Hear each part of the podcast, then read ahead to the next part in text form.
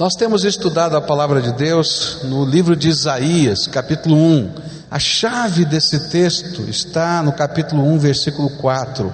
Ai desta nação pecaminosa, povo carregado de iniquidade, raça de malignos, filhos corruptores, abandonaram o Senhor, blasfemaram do Santo de Israel e voltaram para trás. É como se o Deus Todo-Poderoso falasse através do seu profeta. Você está preocupado com a crise, mas o que você imagina que poderia ocorrer quando atitudes absurdas são vivenciadas pelo meu povo? Como se Deus estivesse dizendo através do seu profeta: o que eu tenho visto é o cúmulo do absurdo e não posso mais suportar estas coisas. Nós vimos algumas coisas que Deus falou que eram o cúmulo do absurdo. A primeira delas era o filho que não reconhece a autoridade do pai. E ele falando da família e falando também do relacionamento do ser humano com o Deus Todo-Poderoso. Ele disse: Olha, até o boi sabe quem é o seu dono, o jumento entende quem manda nele, mas o homem não é capaz de entender quem é Deus. Segunda coisa que Deus chamou um absurdo é o doente que não se deixa tratar. E a palavra de Deus diz: Olha, está cheio de ferida, está machucado da cabeça aos pés, chora de dor, mas quando a gente diz: Olha, para tratar essa ferida tem que haver arrependimento, transformação, mudança. Ele diz: Não, deixa eu ficar com a minha feridinha. E ele diz: Não entendo, isso é o cúmulo do absurdo. A terceira coisa que vimos foi o absurdo do faminto que não aceita pão, está morrendo de fome, está morrendo de fome, e alguém chega e diz assim: está aqui um pão para você. Ele diz assim: ah, eu não como pão de água, só como pão de leite. E diz assim: peraí, olha só, eu venho oferecendo a graça, a misericórdia, a transformação, e eles não aceitam. E por fim, o crente que não vive a sua fé, que ele vai ao templo, ele faz grandes celebrações, ele tem grandes liturgias, mas ele não pratica os valores do reino de Deus na sua vida. E aí então o Senhor diz: o que é que você pode imaginar que vai acontecer? Essa crise é fruto daquilo que o homem tem plantado nessa terra. A Bíblia diz: do que se queixa o homem, a não ser dos seus próprios pecados. E eu queria continuar a olhar para esse texto, os outros absurdos que Deus viu no meio desse povo. E eu queria ler os versículos 21 a 28 do capítulo 1 de Isaías e continuar a meditar nessa palavra. A palavra de Deus diz assim: Vejam como a cidade fiel se tornou prostituta, antes cheia de justiça, e habitada pela retidão, agora está cheia de assassinos. Sua prata tornou-se escória, seu licor ficou aguado, seus líderes são rebeldes, amigos de ladrões, todos eles amam o suborno e andam atrás de presentes. Eles não defendem os direitos do órfão e não tomam conhecimento da causa da viúva por isso, o soberano, o Senhor dos exércitos, o poderoso de Israel, anuncia: Ah, derramarei minha ira sobre os meus adversários e me vingarei dos meus inimigos.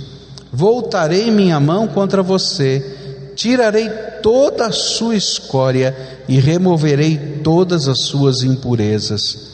Restaurarei os seus juízes como no passado os seus conselheiros, como no princípio, e depois disso você será chamada cidade de retidão e cidade fiel.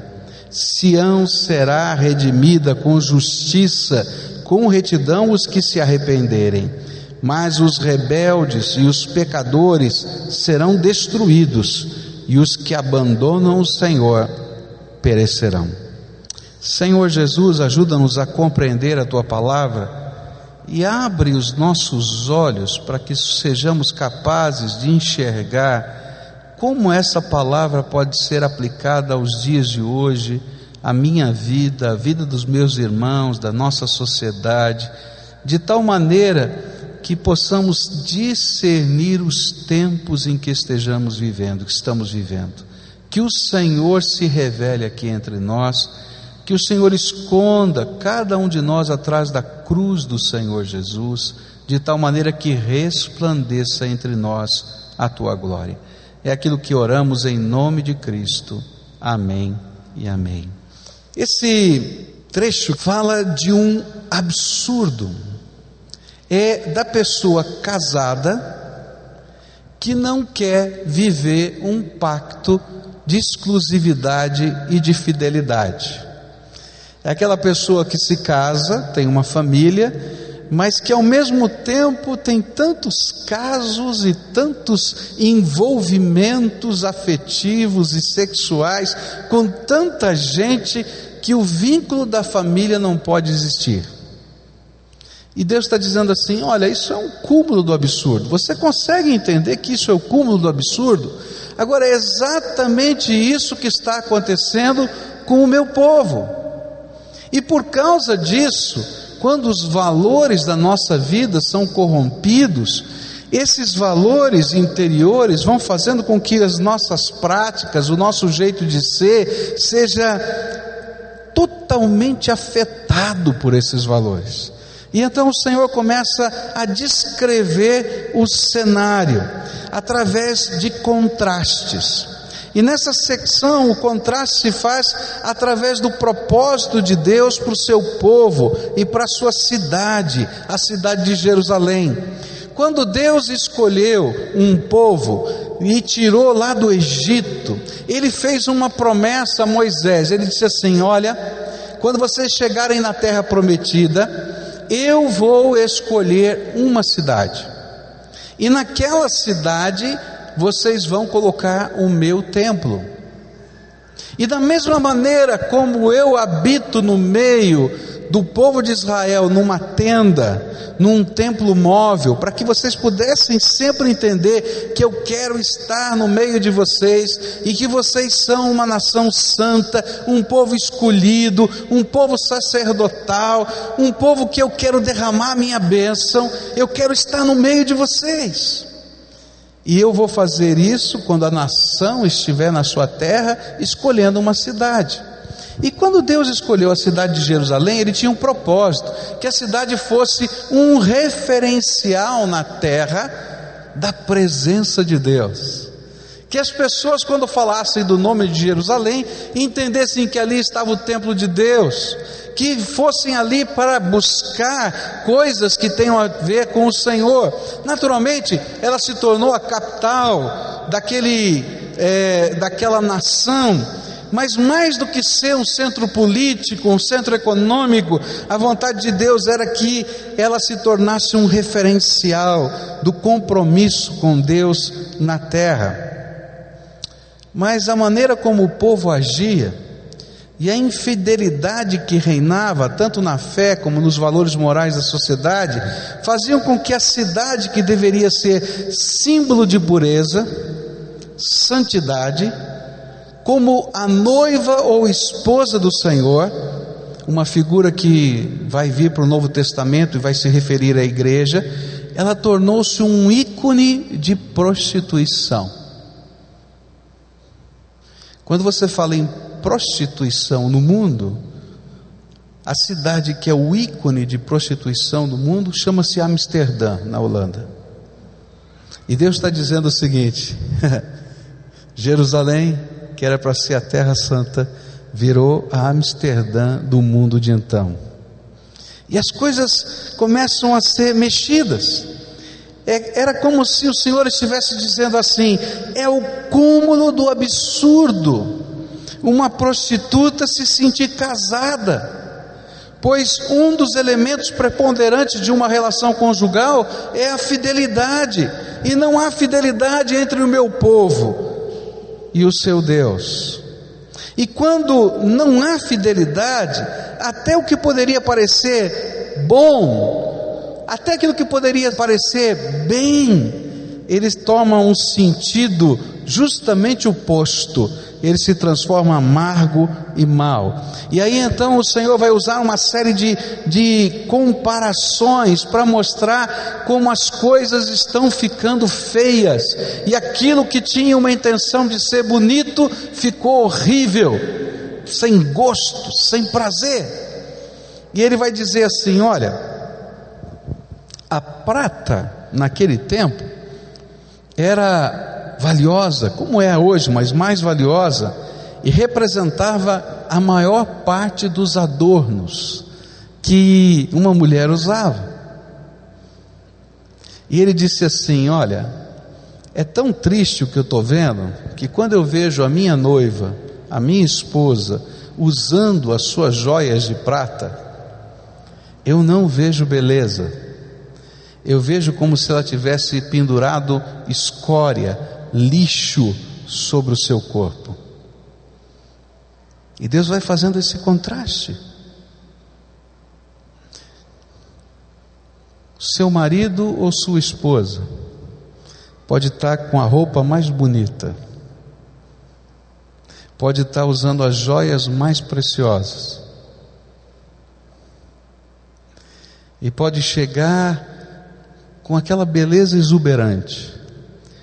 Mas se você sabe que seu marido ou sua esposa acabou de vir de um encontro e traiu você, aquela beleza vira lixo. Não é verdade? A gente não é capaz de ver beleza, porque a sujeira que está por detrás se sobrepõe àquilo que parece ser precioso. E Deus está dizendo isso. Eu estou vendo o meu povo carregado de pecados, carregado de atitudes que eu não posso aprovar. E ainda que eles estejam diante do templo, quando eu olho aquele templo, eu digo: não tenho prazer. Outra comparação que ele faz aqui, que é muito forte, ele vai dizer assim: o belo se torna vil, mas o precioso se torna escória. E ele vai dizendo: não dá, eu não aguento. E ele vai dizer olha, olha só que coisa tremenda. Esta cidade, que era para ser a cidade de justiça, ela se tra transformou no cúmulo da injustiça. Ele diz: num antro de assassinatos. E é interessante porque Deus diz assim: olha, é o cúmulo da injustiça, porque não tem jeito de reparar. Se você é roubado, você tem jeito de ser reparado de alguma maneira, indenizado ou até trabalhar e reconstruir a tua vida.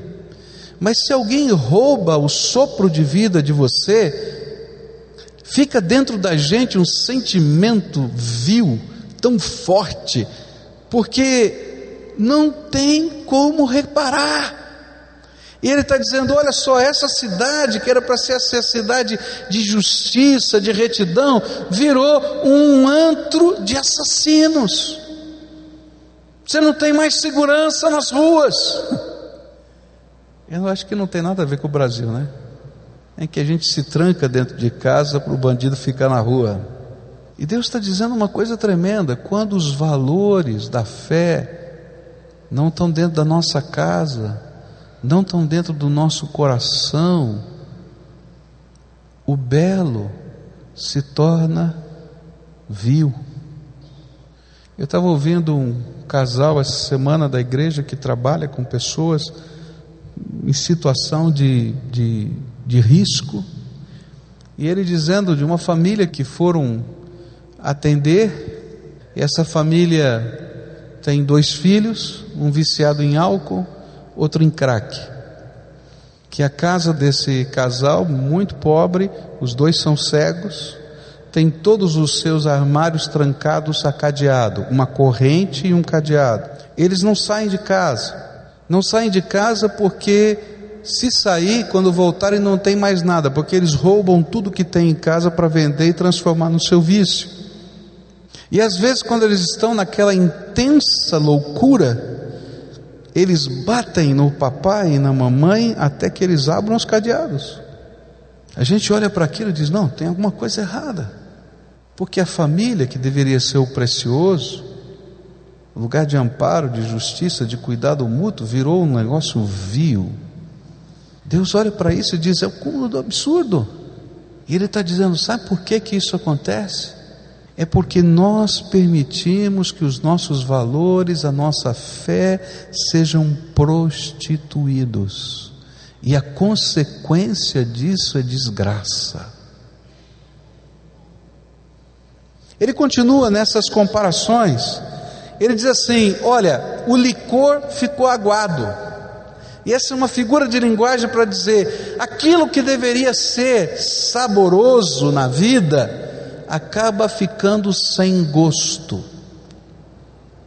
E queridos, tem muita gente sonhando com o sabor da vida, mas sentindo o gosto amargo da vida todo dia no, na sua boca, porque aquilo que deveria ser bom e abençoado por Deus está completamente distorcido pelo nosso jeito de viver, e a gente acha que a gente é o máximo. E aí ele vai adiante, olha, quando a gente vive uma sociedade assim, valores assim, família assim, então pode ter certeza, aqueles que deveriam ser os controladores da justiça, a autoridade na terra se torna um sinônimo de corrupção. E aí ele está falando dos políticos daquele tempo.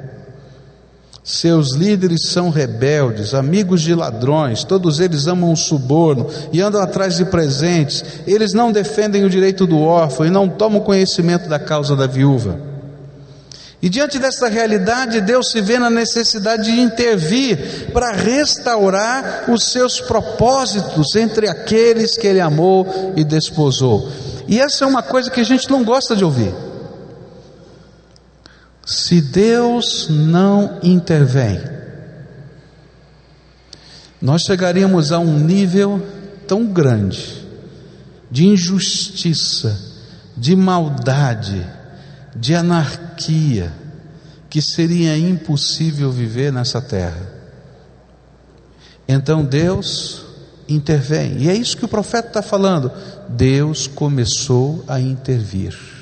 E aquilo que a gente está vivendo, ele está falando do contexto dele naquela época, nada mais é do que Deus dizendo: chega, não aguento mais esse tipo de prostituição moral, esse tipo de prostituição de valores, esse tipo de prostituição que representa a gente não ter nenhum padrão para a vida, tudo vale. Quando tudo vale, nada presta, queridos. E aí então o verso 24 do nosso texto diz de uma maneira muito forte: Por isso, o soberano, o Senhor dos exércitos, o poderoso de Israel anuncia: Ah, derramarei minha ira sobre os meus adversários e me vingarei dos meus inimigos. Voltarei minha mão contra você, tirarei toda a sua escória, removerei todas as suas impurezas. E aqui Deus usa uma outra figura de linguagem. Os metais preciosos, para eles serem preciosos, eles precisam ser purificados. E eles são colocados no cadinho, não é? Que é um instrumento feito de cerâmica para que você possa colocar aquele metal em altíssimas temperaturas e ele possa derreter. E de acordo com o peso atômico da matéria, as impurezas que geralmente são mais pesadas, não é, vão tomar um lugar. E a parte mais mais preciosa vai tomar outro lugar nesse nessa nesta ferramenta e aí você pode retirá-la e purificá-la. Às vezes a gente vai vivendo a vida do jeito da gente, e não percebe o mal que a gente está fazendo. A gente vai vivendo a vida do jeito da gente e não percebe que os nossos valores estão gerando desgraça, não somente na minha vida, na vida dos meus filhos, na vida da minha família, mas em toda a sociedade que está à minha volta. E a gente pensa assim: não, essa aqui é a minha vida, ninguém tem nada a ver com isso.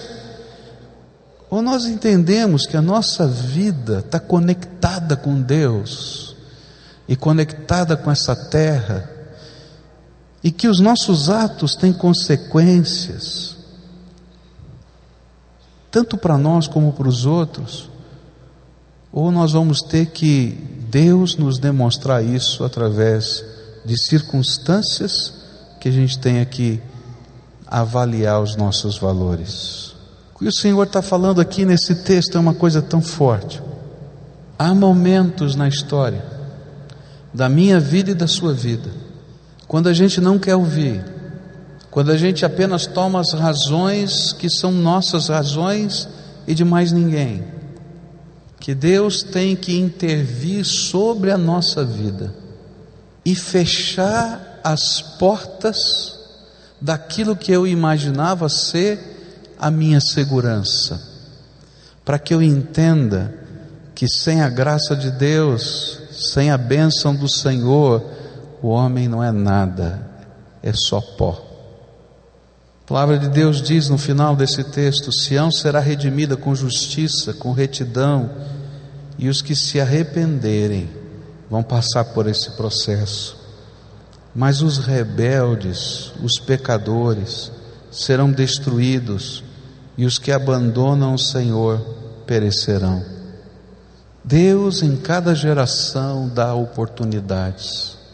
Oportunidade para minha geração e para sua geração entender os valores preponderantes da vida, que eu preciso de Deus, que eu preciso de uma família, que os valores que constroem a minha casa, eles não podem ser apenas a média do que a multidão está fazendo, mas eles devem ser os valores da graça escritos nas Escrituras e que muitas vezes a gente vai andar na contramão da maioria dos seres humanos.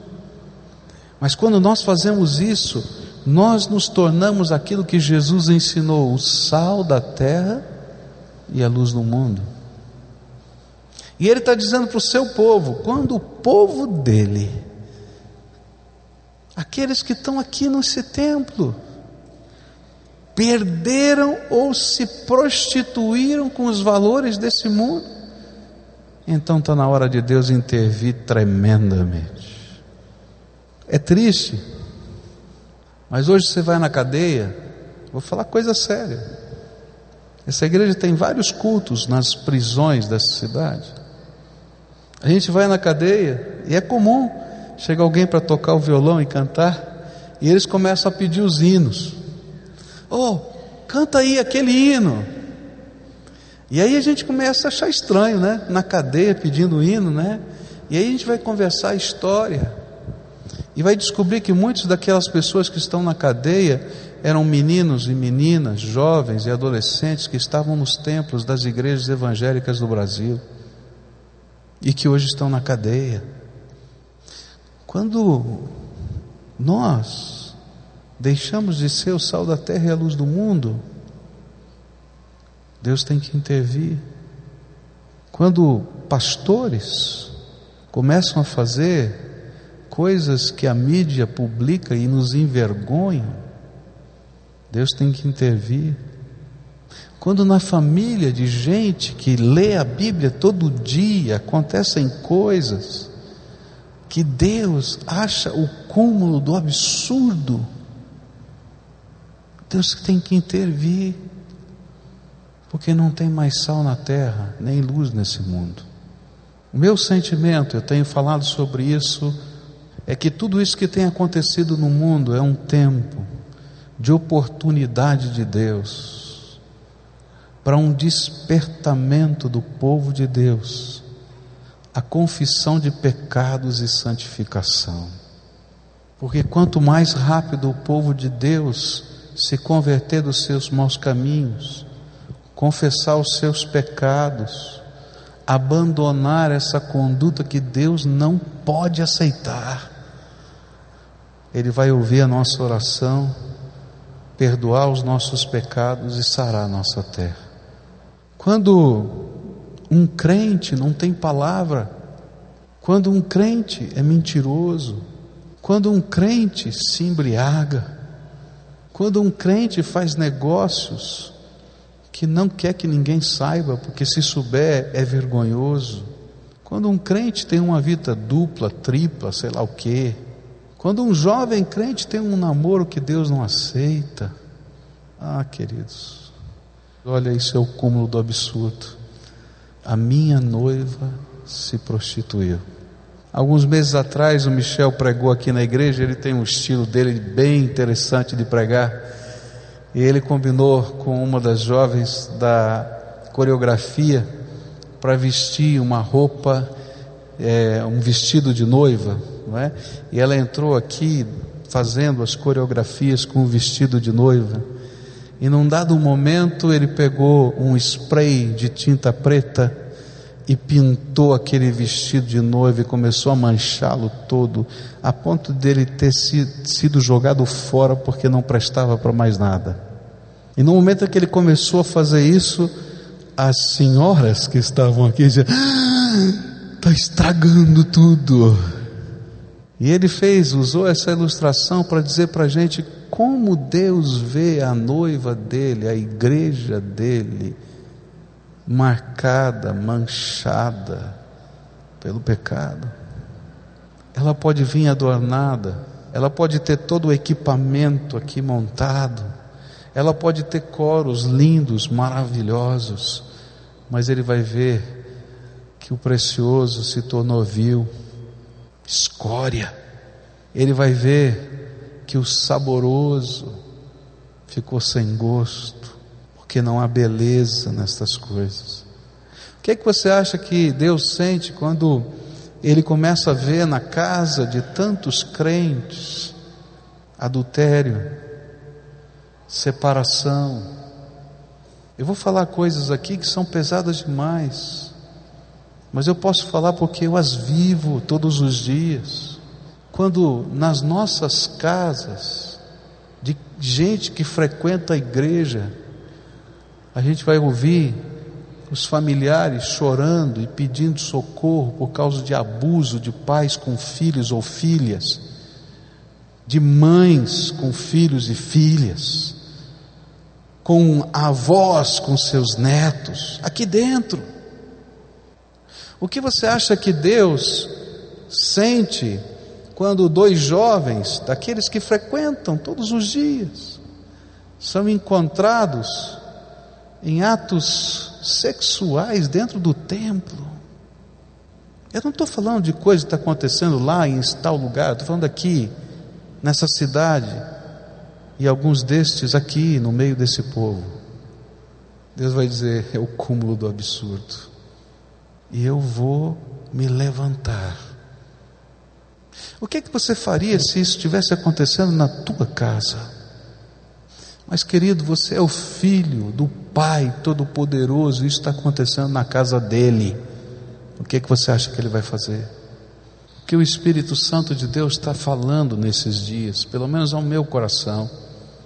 Eu tenho sido tremendamente incomodado por isso. Eu gostaria de, durante esses dias de tanta pressão política, social e econômica, pregar só mensagens de esperança esse é o meu estilo, é o que eu gostaria de fazer. Mas o Espírito Santo de Deus tem me incomodado tremendamente para dizer: olha, a única esperança é arrependimento, confissão de pecados e mudança de vida. É renovação de pactos com o Senhor dentro de casa. É fazer da casa o altar de Deus eu estava lendo um pouco da história da nossa cidade e tem uma coisa muito bonita que os poloneses trouxeram para o Brasil. Eles fugiram da Polônia porque eram católicos romanos e foram obrigados a se transformar em católicos ortodoxos. E eles não concordavam com isso. E muitos deles migraram para o Brasil porque o Brasil era um país católico. E quando eles chegaram aqui, naquele sonho de que eles poderiam praticar a sua fé com liberdade, e eles começaram a ir às igrejas católicas brasileiras, eles descobriram uma coisa tremenda.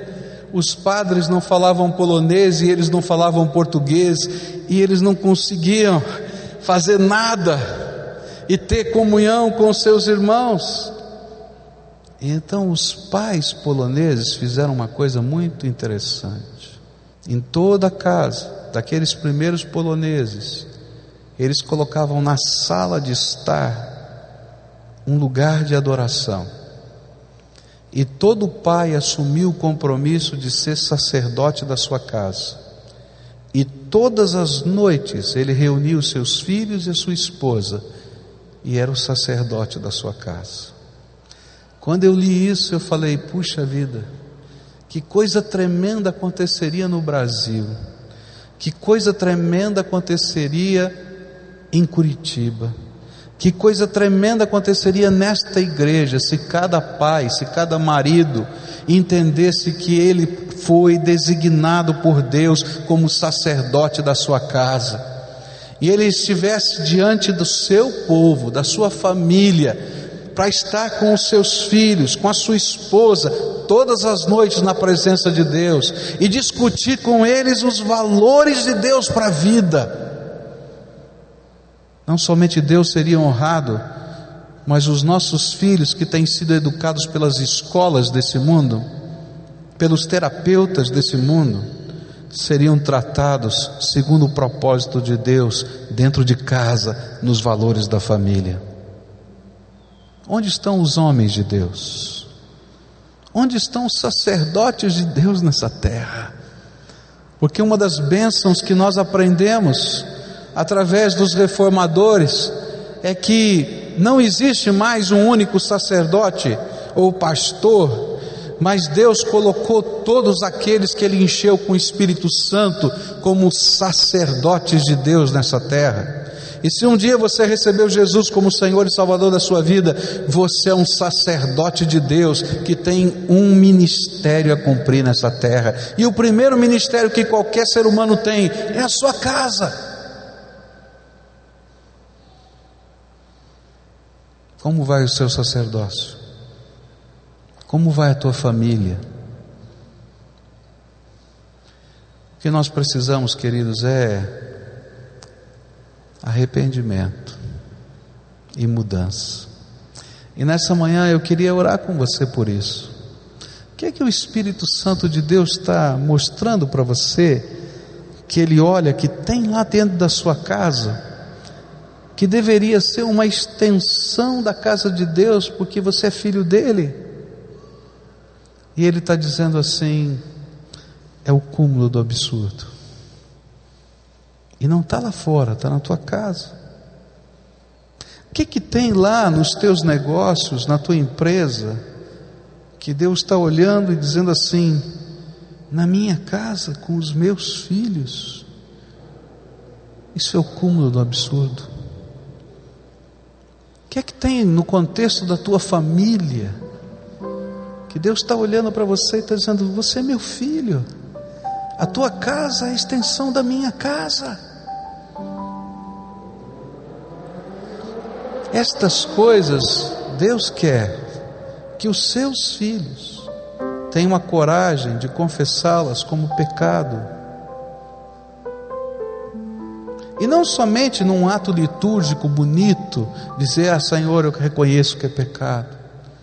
Mas ter a coragem de dizer, Senhor, se avilta o teu coração, ainda que seja com prejuízos incríveis, eu vou entregar nas tuas mãos e vou deixar. Porque não existe prejuízo maior do que o dia que Deus tira a sua bênção de sobre o seu povo.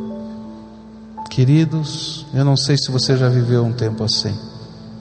Quando Deus diz: A minha bênção está retirada. Você pode fazer o que você quiser, não tem jeito. Porque se você respira, é por causa da graça de Deus.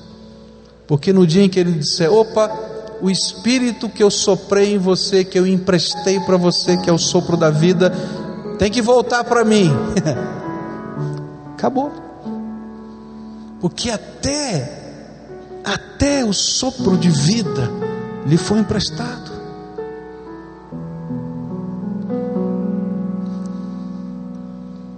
É triste, é pesado. Mas Deus está falando isso. Lê esse texto na sua casa, medita naquilo que Ele está falando, veja se não tem a ver com o tempo que a gente está vivendo, gente. Vê se não é um, uma descrição do cenário do mundo de hoje, sem tirar nem pôr. E dá uma olhada se a tua casa não faz parte desse cenário. Eu hoje queria orar com você uma oração de arrependimento, de confissão, de entrega, de abandono. E eu creio no poder de Jesus para transformar. Alguns anos atrás eu estava num dos retiros aqui da nossa igreja com a juventude e Deus me incomodou no meio do sermão. Sabe aqueles incômodos do espírito? E ele disse assim para mim: Olha, você vai pedir porque alguns jovens que estão aqui, filhos desta casa, estão envolvidos com drogas. E você vai pedir para eles deixarem as drogas aqui dentro, aqui, na plataforma. Eu falei, Senhor, mas são todos filhos dos nossos irmãos aqui. E o Espírito Santo diz: Fala, fala, fala. E eu me surpreendi quando eles se levantaram e começaram a trazer coisas que eu nem conhecia. Mas sabe qual é a benção? Um daqueles jovens que me trouxe aquilo, na verdade ele não trouxe na hora, ele bateu no meu quarto no meio da noite, chorando e trazendo as coisas que ele havia trazido para aquele retiro.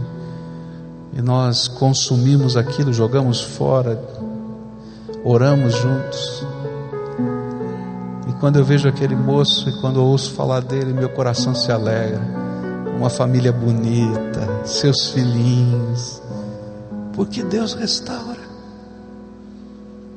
Deus restaura, mas restaura aqueles que querem ser restaurados, mas Ele confronta aqueles que endurecem o seu coração. Se você hoje quer ser restaurado, o caminho da restauração é confissão, é entrega, é assumir com Deus um pacto uma aliança em que os valores dele serão os valores da tua vida, da tua casa, da tua família.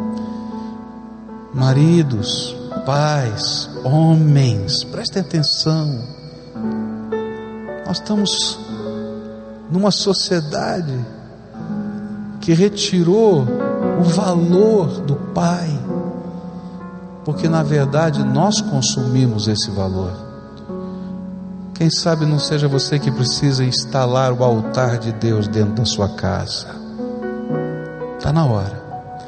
Se você está com a sua família, chega bem junto, abraça, faz aí uma rodinha com a sua casa, com o seu esposo, com a sua esposa.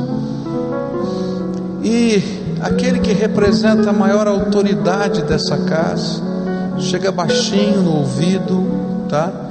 e faz a entrega dessa casa ao Senhor. Diga: Olha, Senhor, esta casa é do Senhor. E você vai usar as suas palavras, o que você entende que precisa ser entregue, mas que a sua casa possa participar.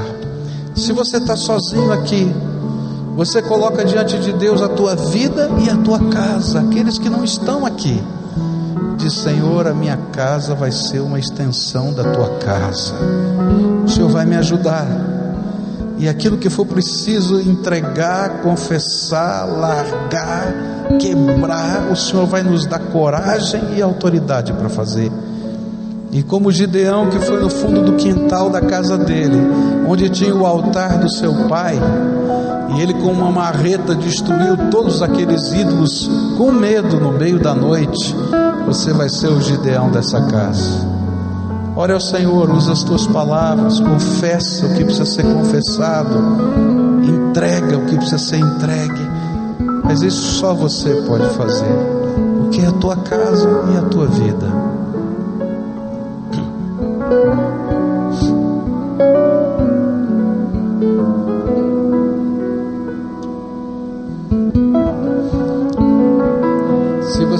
Confessou? Então, agora, como sacerdote da tua casa, como servo de Deus dentro do seu lar, abençoa cada membro da tua família. Diz o nome, eu quero abençoar Fulano, que ele seja bendito do Senhor, nisso, naquilo. Sabe, essa é uma das bênçãos de ser sacerdote. A bênção de Deus flui através da gente. Abençoa os seus queridos. Agora eu quero orar por você.